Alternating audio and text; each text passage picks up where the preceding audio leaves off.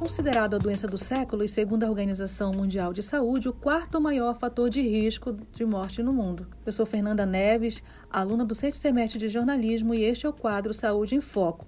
E nesta quinta-feira vamos falar sobre sedentarismo versus atividades físicas, causas e consequências para a saúde. Ainda segundo a Organização Mundial de Saúde, 27% das pessoas em todo o planeta não praticam exercícios.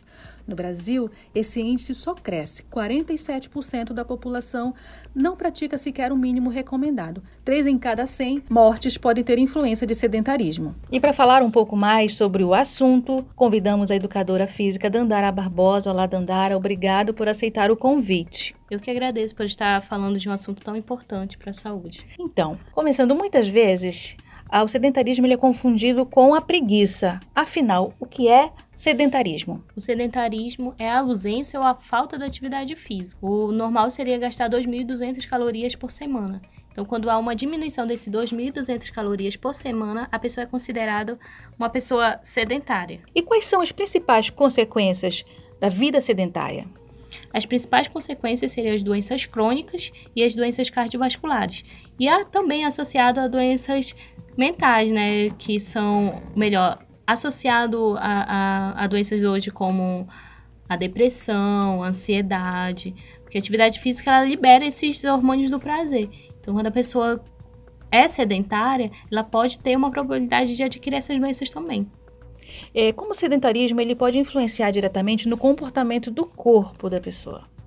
No comportamento do corpo da pessoa.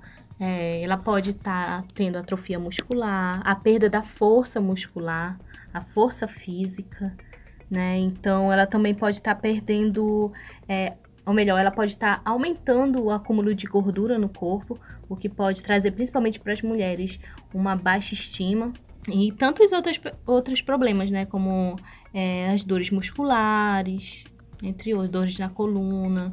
E nós falamos é, no mês passado sobre a questão do câncer de mama e hoje falamos em novembro é, sobre a, o câncer de próstata. Também seria, né, esse sedentarismo pode causar esse desenvolvimento dessa doença? Sim, com certeza.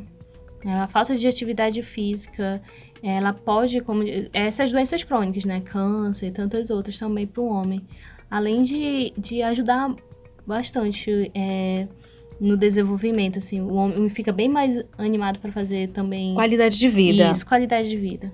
É quais as dicas para quem é, quer criar o hábito de se exercitar, mas ele não sabe por onde começar? Por onde começar? Então, começa com pouco né? 30 minutos por dia, numa caminhada leve, ou você de, que dona de casa que é acostumada a ir com o carro para o supermercado, anda lá aqueles dois quarteirões, três quarteirões, vai para o supermercado andando. Já está fazendo uma atividade física, já está gastando 15 minutos de ida e volta, já é 30 minutos todos os dias, então já, já ajuda bastante a sair do sedentarismo. Então a pessoa ela não tem aquele tempo de ir para academia, mas ela pode fazer os seus 30 minutos é, diários. Isso, né? diários. Ou queimar 300 calorias, então ela já está caminhando é, para sair desse sedentarismo e ter uma vida mais saudável, no caso. Isso, né? Evitar elevador, subir as escadas.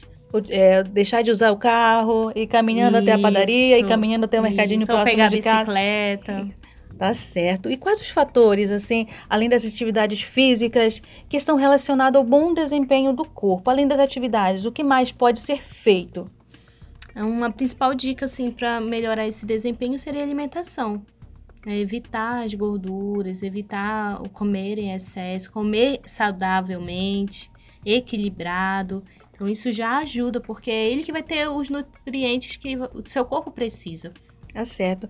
É, Dandara, aqui em Santarém, o calor, ele, como a gente vê nos memes por aí, é um sol para cada habitante. É, esse fator, isso colabora para que as pessoas fiquem em casa e digam, ah, eu não vou, tá muito quente sol, tá muito calor, eu não vou sair para fazer exercício físico. Então, colaborar, ele colabora para isso, mas não é desculpa. Né? Hoje a prefeitura ela disponibiliza de atividades tanto pela manhã cedo, quando o sol está ainda está surgindo, ou quanto pela parte da tarde, quando ele está descendo. Então, não é desculpa o sol. É, a prefeitura disponibiliza de atividades na Vera Paz, de ginásticas, de funcional, de dança. E final de tarde, no bosque, na, no Parque da Cidade, na Praça das Flores, na Nísio Chaves. Fora que tem tantos outros também eventos particulares de caminhada, entre outros. Então não é desculpa para ficar não em é casa. Desculpa. O sol tá aí, mas a saúde é em primeiro lugar, Isso. né? Isso tá certo, Dandara, muito bem. Muito obrigado pelas informações de hoje. E até mais, pessoal. Até o próximo podcast no nosso quadro Saúde em Foco.